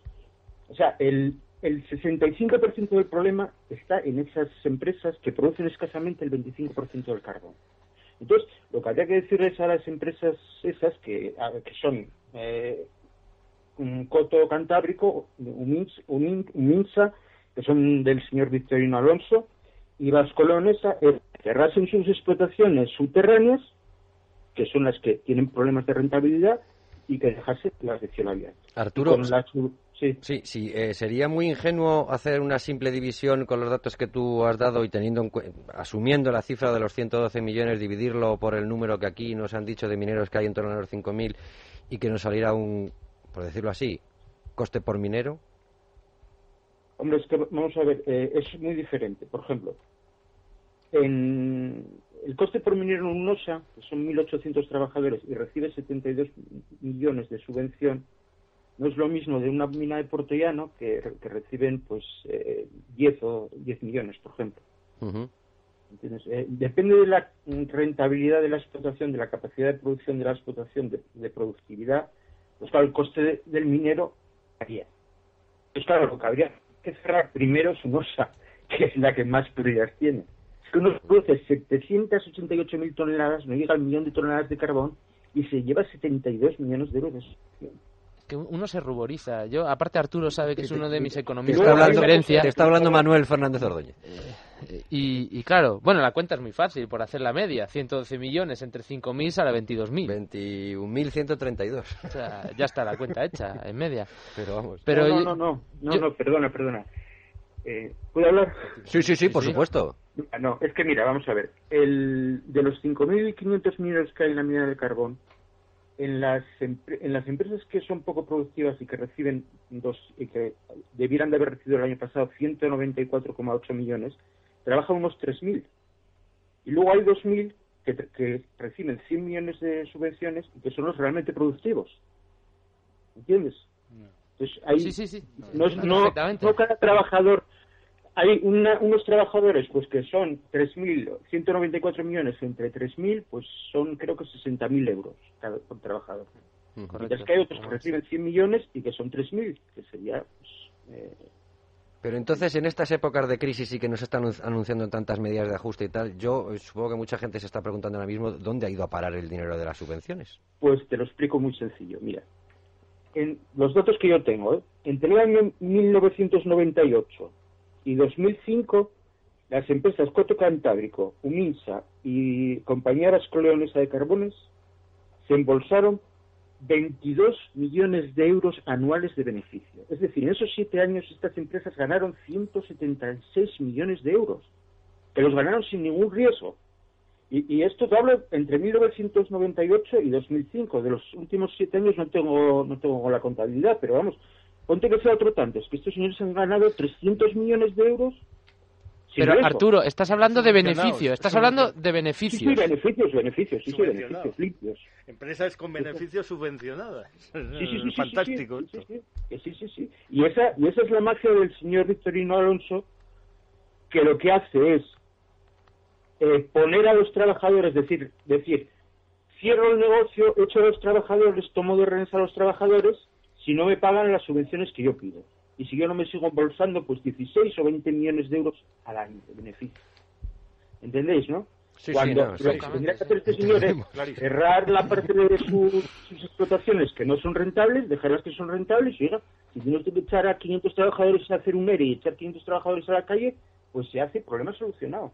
Yo, Arturo, yo no sé si, yo quería preguntarte, eh, no sé si entendiste lo mismo que entendí yo de las declaraciones de Mercedes que habló anteriormente, que básicamente la, conclusión que yo os traje fue, hombre, por favor, si van a hacer recortes, avísenos antes para no producir, que ya produciremos cuando sea caro. O sea, esa es, la conclusión que yo os traje, no sé si estáis de acuerdo conmigo o no. Mm, Hombre, no solo dijo eso, sino que mm, habernos avisado porque mm, los trabajadores los hubiéramos puesto sentados en la puerta de la mina. O sea, mm, no, no entiendo muy bien qué es lo que quiere vendido decir. stock, decía Mercedes. Si hubieran eh, ajustado su actividad económica, lo digo porque bueno estuve hablando con ella antes de sacar estas declaraciones, que hubiéramos ajustado nuestro volumen de producción y nuestra actividad, o estas empresas, sus, sus volúmenes de producción y su actividad, y hubiéramos regulado con el stock dando la demanda que nos hubieran hecho. Eso, eso hubiera cambiado muy poco. Porque eso, eso está muy bien. fijos están... Eso, eso está muy bien, pero eso es una teoría muy sencilla. Es decir, como yo espero que haya fluctuaciones en el precio, cuando el precio está barato, trabajo para stock y que me subvencionen, y cuando está caro lo vendo y gano dinero. Claro. Pero como no podemos predecir el precio, ni yo ni nadie, pues eso es un jugársela al albur de que los precios suban o bajen. y eso en la historia pues es o no es así. Eso es una lotería. Eso no se puede, no se puede plantear un negocio así. ¿no? Es que no, hay un factor ahí que hay que tener en cuenta, perdonar. Vamos a ver, estos señores esperan que el carbón valga 120, 150 euros, en dólares la tonelada. El problema es que si el carbón vale ese precio, producir electricidad a ese precio del carbón es inviable. Saldría escandalosamente caro. O sea, el planteamiento de estos señores de la subida del precio se choca con que en España tenemos multitud de centrales de ciclo combinado de gas paradas, que, en caso de que el carbón valiese ese precio, sería muchísimo más barato hacer la electricidad, fabricar la electricidad con gas natural. Como de hecho lo son y no funcionan porque está la obligación de quemar carbón o la obligación de utilizar las renovables, pero el, gas en este momento es la, la, alternativa barata infrautilizada. Pero es que es mucho más que eso, completamente de acuerdo, Arturo. Yo creo que el problema del carbón no es que cuando sea eh, caro no tiene sentido utilizarlo. Es que eh, tenemos mm, alternativas no solo en otros combustibles, como es el gas, tenemos alternativas con el carbón extranjero. Esto, pero me recuerda esto una historia que yo hablé con un secretario de Estado hace ya unos cuantos años, en el que, en, una conversación en la que me reconocía que estaban planteándose escenarios eh, para, para estos años, para 2010 y pico, en los que el precio del pool eléctrico estaría a 90 o 100 euros.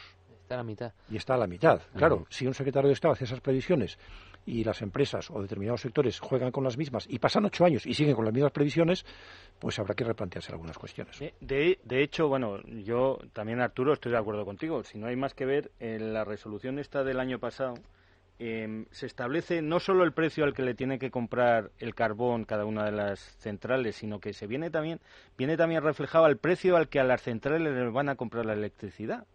Y entonces, para los precios que estábamos hablando, que son precios en torno para la, la Guardo a 77 euros la tonelada, Soto de Rivera a 63 euros la tonelada de carbón, los precios a los que Soto de Rivera, por ejemplo, con este precio de, compra de carbón, tiene que vender la electricidad, es de 88 euros por megavatio hora, cosa que es inviable, o sea, no entraría nunca en el, en el, no estaría nunca casado en el pool, con lo cual estoy de acuerdo contigo, es que a esos precios es inviable que, que se pueda producir electricidad. Y estas ayudas tienen que acabar en 2014. Las de las ayudas a las centrales térmicas por quemar carbón nacional. Sí, la del procedimiento famoso llamado de restricciones técnicas. Restricciones técnicas. El famoso procedimiento que es lo que estuvo analizando Bruselas y puso esas limitaciones, efectivamente. Y, y solo puede ser el 17%, es el límite. Y de hecho, por lo que has dicho tú, ya nos hemos pasado. Eh, No, el- el mismo el al límite 20. el límite en la directiva era el 15%, El 15. de la energía primaria. el 15, el 15 de la, pri- de la de, la, primaria. pri- de la primaria, de la con lo cual sí, estamos ahí, estamos ahí. Estamos ahí. Pues, eh, don Arturo Taibo, mm, eh, muchísimas gracias. El, el informe que se puede consultar eh, por internet y que está accesible desde Libertad Digital, la verdad es que es eh, muy revelador y, mm, hombre, ayuda a comprender el problema y a hacer el caso que hay que hacer a las protestas. Si, si me dejas decir una última cosa. Por mira, supuesto. Eh, todo esto se hubiese solucionado si a mediados de mayo, cuando se vio que el ministerio que no que no se negaba a, a subir las subvenciones, pues las empresas mineras hubiesen hecho un ERE a sus trabajadores en explotaciones subterráneas. No lo hicieron y siguieron produciendo carbón. Y ahí es donde viene el problema. Porque esto si en mayo se hubiese parado, pues se hubiese podido arreglar por unos pocos millones. Pero Claro. ellos siguieron produciendo tomando de rehenes a los trabajadores y al carbón que habían producido para decir, no, es que si luego nos niegan las subvenciones, vamos a la quiebra. Es- Esto en mayo e incluso en abril se sabía. Pues, don Arturo, muchísimas gracias una vez más y ahí está, ese informe y, por supuesto, el poder eh, acudir a usted para, para resolver alguna duda, que las habrá todavía. En el sector energético en España, vamos, dudas de momento siempre. Gracias por estar con nosotros. Muchas gracias. Bueno, eh, hablábamos antes de, eh, de los principales productores. En el caso de España, eh, fundamentalmente eh, importamos de... Pues lo ha dicho Mercedes antes. Yo creo que los, carbon- los carbones que importamos en ¿dónde ha España son fundamentalmente Rusia, Indonesia, Colombia, Colombia. y algún otro país. Verdaderamente, el comercio internacional, hombre, como todos los comercios de combustibles, está muy orientado regionalmente porque Australia exporta a China, por, por- por proximidad, en fin, eh, etcétera, ¿no? Pero, y porque hay contratos a largo plazo. España tiene relaciones con Indonesia desde hace muchos años, desde los años 80, en que. Adaro compró unas minas que, por cierto, la compañía ya no es propiedad española, pero sigue llamando Adaro, Adaro. Indonesia, ¿eh? y en Colombia hay relaciones desde hace muchos años comerciales y por eso vienen de esos sitios. Pero vamos, hay alternativas, ¿eh? Bien. hay alternativas.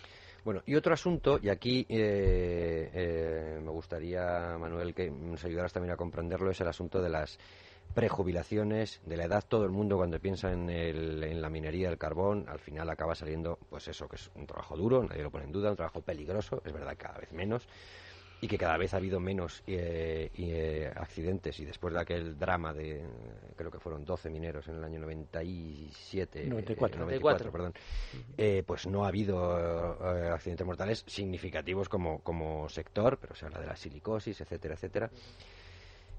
Las prejubilaciones eh, ha habido de todo. Se ha dicho que eran eh, de lujo. Por parte de los mineros se ha contestado que te invitamos a que bajes a la mina, etcétera, etcétera. Bueno.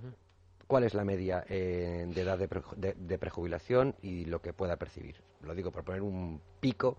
eh, se hablaba de 42, 43 años y una prejubilación que podía llegar en función de- del, eh, del puesto a los 3.000 euros.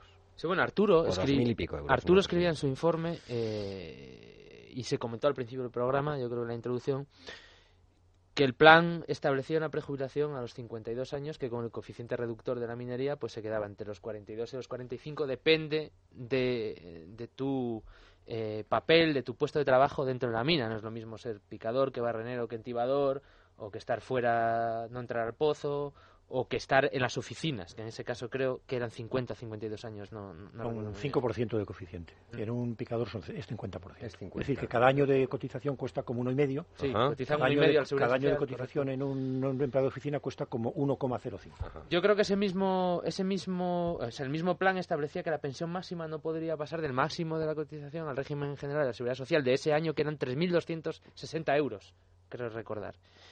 Y bueno, pues habrá gente que cobre esos 3.260 y habrá gente que cobre menos, eh, obviamente, según haya sido su sueldo, lo que haya cotizado, los años que haya cotizado, obviamente. Pero bueno, en cualquier caso, son pensiones eh, dignas, son pensiones muy dignas, son pensiones sensiblemente superiores a la media de las pensiones de España. Es decir, eh, 3.000 euros de pensión yo creo que, bueno, está bastante bien. Desde los 40 años, desde los 40 Teniendo en cuenta que yo tengo 35 años y probablemente cobre cero cuando me jubile de pensión, pues yo creo que 3.000 euros es, es, infinitamente más que cero. Luego yo no protestaría mucho. Por esas... ¿Que el trabajo es duro? Indudablemente. Indudablemente. Nadie lo niega y mucho menos yo, que vengo de allí. También es duro asfaltar mmm, carreteras en Sevilla con 44 grados. También es duro ser eh, marinero en Galicia y pasarte ocho meses fuera de tu casa. Hay trabajos muy duros, es decir, pero eh, desde el punto de vista moral, yo creo que eso no te da eh, eh, el derecho ni te da la excusa para exigir que a ti se te prejubile con 42 años y al resto de trabajadores de España, ellos que piden tanta solidaridad, no, porque la solidaridad la, la solidaridad la piden de los demás para con ellos, pero no de ellos para con los demás. Entonces yo creo que el sector minero debería hacer una reflexión profunda y si, si con la coyuntura económica que tenemos en la actualidad ya no es pedir, reivindicar, es exigir, exigen que el resto de españoles les paguen su estatus de privilegio sobre los demás y no solo lo exigen, sino que lo exigen de manera violenta y coartando las libertades de los demás y la propiedad pública que hemos pagado entre todos. Entonces yo, yo de verdad me gustaría que hicieran una reflexión y pensaran sobre esto y si de verdad consideran que tienen por alguna razón más derechos que el resto de los trabajadores, que yo desde luego creo que no. ¿Qué fecha se le puede poner eh, límite al carbón en España? Bueno, mmm, aquí hay aquí hay tres fechas. Una es 2014, que es en la que termina, como hemos dicho hace un rato, las ayudas eh, por el, a las centrales térmicas uh -huh. para que compren carbón en determinadas condiciones. La otra es 2018, 18. que es una, fija, eh, una fecha fijada por Bruselas para terminar con las ayudas a las explotaciones no rentables y la otra fecha es no se sabe cuál, porque los mineros, eh, yo creo que, lo, y los empresarios fundamentalmente están diciendo aguantar hasta 2018 y luego ya veremos, tratando de estirar el problema hasta el infinito. Yo creo que hay que ser realistas y pensando en solucionar este problema, yo haría cuatro comentarios al margen de la fecha. Primero, hay que hacer una auditoría seria, una auditoría seria para saber a dónde ha ido el dinero. No sabemos a dónde han ido cuatro billones de pesetas. No lo sabemos. Y eso es una irresponsabilidad de los sucesivos gobiernos, de las empresas, de los sindicatos y de todo el mundo, porque los sindicatos no nos olvidemos que tienen un papel que son los supervisores de los planes de ayuda y no han ejercido ese, ese, ese papel. El segundo punto es que hay que cerrar el problema de una vez. O sea, no puede estar un problema permanente abierto, permanentemente abierto. En España tenemos un problema, entre otros, y es que cerramos problemas en, falsos, en falso y mantenemos agonías de décadas en montones de problemas. Y, no es, y este es uno más, no es, un, no es el único. Hay que acabar con el problema, hay que ir cerrando expedientes. No puede tener España 30 expedientes abiertos de temas críticos. Hay que acabar de una vez. El tercer punto es, que lo ha dicho Arturo, es que hay que distinguir entre explotaciones rentables y no rentables. Las rentables que sigan. Claro. Las no rentables que cierren no meter a todos en el mismo saco, pero hacer una distinción muy clara con números, datos, luz y taquígrafos. Y el cuarto punto, que lo he citado antes de pasada, es que verdaderamente yo entiendo que los mineros estén preocupados sobre todo por sus hijos, por los que no van a llegar a 2018 con la jubilación. Pero lo mismo que muchos hijos de muchas familias trabajan fuera de su pueblo, de su provincia o de su país, los hijos de los mineros hay que darles formación profesional a lo cual se ha dedicado dinero Mucho, para claro, que acaben la en la mina. de los, sí, sí, Yo creo que hay que darles formación garantizándoles que no van a trabajar en la mina. Claro. Porque ya no hay hueco. Y diciéndoles, van a tener un puesto, si se esfuerzan, en otros sitios. Y yo ahí sí que dedicaría dinero, porque creo que esa es la clave. Yo creo que esos cuatro elementos, y seguramente alguno más, son los que de una vez habría que poner en la mesa para Hay tres que me parecen sencillos y alcanzables. Hay uno, que es el de la auditoría para saber dónde acaba el dinero, que sospecho que no. Pues, que va, a ser, que va a ser complicado. Pues yo creo sinceramente que gran parte del resto de españoles gran parte de los españoles de verdad honestamente pensaban que el dinero que se daba ayudas a, a, la minería estaban realmente destinándose a lo que dice Pedro, a formar, a crear industria, sí, sí, sí, a crear una economía alternativa, a, a, a, reconvertir y a reflotar la economía asturiana, que de verdad os invito a que vayáis a Asturias y cuando entréis por la cuenca del caudal ya veréis el percal que hay allí. Uh -huh. Luis Fernando, ¿qué material tenemos para seguir leyendo, informarnos un poco más? Pues material tenemos muchos, eh, tenemos bastantes estudios. Eh, en concreto, bueno, eh, recomendaremos tanto el resumen que hace eh, Manuel Llamas de la situación actual, en el que cita el, sí, sí. el trabajo de Arturo, en, publicado en el blog desde el exilio, y luego tenemos una serie de, de trabajos y de informes. Hay una ironía que me ha gustado. En, en, El Economista. Dice, el carbón es bueno. ¿Y esto es del año? 2010. Y el autor es Pedro Mielgo, que tenemos aquí con nosotros. Y ese artículo está muy bien porque uno lee el carbón es bueno y cuando se mete en la segunda línea ya Hombre, se da cuenta de termina que... con los Reyes Magos. Con decir eso, eh, y si es tan bueno, ¿por qué lo traen los Reyes Magos a los niños malos? Yo, yo espero que en 2028 no sigamos refiriéndonos al artículo de Pedro del año 2010. Eh, espero, espero. Estaría espero. encantado de que no hubiera que hablar de él. Bueno, pues tenemos eh, artículos también en, en, en medios de comunicación que han sido combativos del lado de los mineros y que eh, no dejan de decir que de, de glosar algunos de los problemas Sí, sí, que tiene este, supuesto. como es eh, un artículo en el diario El País titulado La mina arde porque el carbón se, Se apaga. apaga. Y me pareció muy interesante traerlo a colación para este debate. En La Razón, Pedro Mielgo, ¿tiene arreglo el carbón? Se preguntaba hace no mucho también en las páginas de La Razón. Ujú. Por supuesto, este que citabas de 2010 con esta gran paradoja los Reyes Magos, el carbón es bueno, también de Pedro Mielgo. Juan Velar de Libertad Digital, el asunto del carbón. Pablo Molina, Unidos por la Subvención, un artículo de Manuel Fernández Ordóñez aquí también, sindicatos mineros y sus paradojas. Es que las paradojas esas han sido sorprendentes y a mí también me han impactado. Sí. Y luego diversos eh, documentos, como un informe del carbón de Castilla y León de 2012. eh, El con- informe de Castilla y León, del Consejo Económico y Social de Castilla y León, es sorprendente porque, porque eh, caray, es que defiende absolutamente la, la- la- la- la subvención, pero además argumenta que sí, que es rentable, etcétera, etcétera. No sé. Formas, también es verdad que los consejos económicos y sociales, como no suelen ser vinculantes, y pues no sé si también están subvencionados, pero es, es tremendo, sí. De todas maneras, el estudio ese tiene muchos datos que permiten hacer Los datos lecturas. y los cuadros son es- estupendos. lo- los números dicen unas cosas Por y supuesto, el texto dice Por otra. supuesto. Pues no, no, si el informe es útil y por eso lo recomendamos. Por eso no hay que leer, nunca. Solo hay que mirar los números.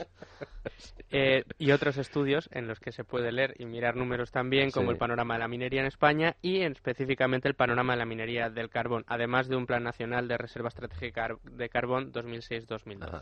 ¿Alguna recomendación de ustedes tres, que son expertos? Algo, que- algo que tuviéramos que tener en nuestra biblioteca, en casa, básico para entender el grandísimo problema de la energía en España. Porque es que todo el mundo, ya, de verdad, con lo- entre las alternativas, las... eh, Déjame Sí, sí. una recomendación. Hace poco un programa en el que también estuvieron estos tres señores que están aquí esta noche y en el que hablamos de la energía, ¿os por acordáis? supuesto. Que, que yo creo que hubo algunos eh, datos que ofrecieron los tres que Eso están muy bien y que referenciaremos también en el, Por en el supuesto. programa. Yo Eso es, que- es un poco caleidoscópico esto de dentro de un programa recomendar el otro programa que fue sobre esto, tiende a infinito. Cuando, cuando uno lleva ya tiempo dedicándose al sector energético es ya difícil que algo le sorprenda. Sin embargo, tengo que decir que a mí Pedro Miergo me sorprendió mucho aquel día y dio un dato que yo ahora siempre repito. Y yo creo que hay que leerse las más de 360 cambios de normativa legislativa de este país en el sector energético Caray. para entender de qué va el sector energético. Es decir, nadie entiende de qué va el sector energético. Caray, Ese es el como lectura para verano no sé yo si va a ser muy, muy allá. ¿Y algún...? Hombre, yo como Venga. lectura general, ya no solo para el sector energético, sino Aunque sea un para trato. la situación en la que estamos, yo recomendaría Hayek Bueno, eh, claro. como, como fundamento para, para saber que cuando uno da dinero público y lo público se apropia de la vida privada, pues lo que se lleva es al fracaso total y a la, a la servidumbre. Camino de la servidumbre estamos. Sí, sí, sí, sí. ¿Alguna recomendación más? algún Aunque, aunque tenga muchos números, ¿eh? Que nuestros... No, eh, yo creo que las citas que, que ha hecho Luis yo creo que son Bien, ¿no? muy buenas, son lo suficientemente digeribles eh, en verano a la, sombra, a Bien. la sombra de no sé qué, de lo que sea. Del árbol, montaña, ¿eh? si queda algún árbol eh, después de los incendios terribles que estamos teniendo. y, y son buenas referencias. Bien, pues no, nada. no hay que abultar la biblioteca. ¿Estamos servidos, Luis Fernando? Estamos servidos y Bueno, agradecidos. Pues yo, aunque suene atópico y siempre digo lo mismo, he aprendido mucho, de verdad, eh, con, con ustedes, porque además se lo saben y muy bien. Y ya saben que cuando vienen aquí una vez ya quedan fichados para toda la vida y tenemos derechos sobre ustedes para llamarles, Tenemos, tenemos la experiencia. para llamarles en cualquier momento como tienen eh, la experiencia. Muchas gracias, de verdad. Sospechosos es habituales. Eso es. Muchas gracias de verdad a los tres, muchas gracias Luis Fernando Quinterero, gracias, Luis en los mandos de este programa y a ustedes hasta la semana que viene, estamos en verano, aprovechen para leer, para reflexionar y que a la vuelta de las vacaciones no les engañen tanto. Hasta la semana que viene, amigos. Debates en libertad. Con Javier Somano.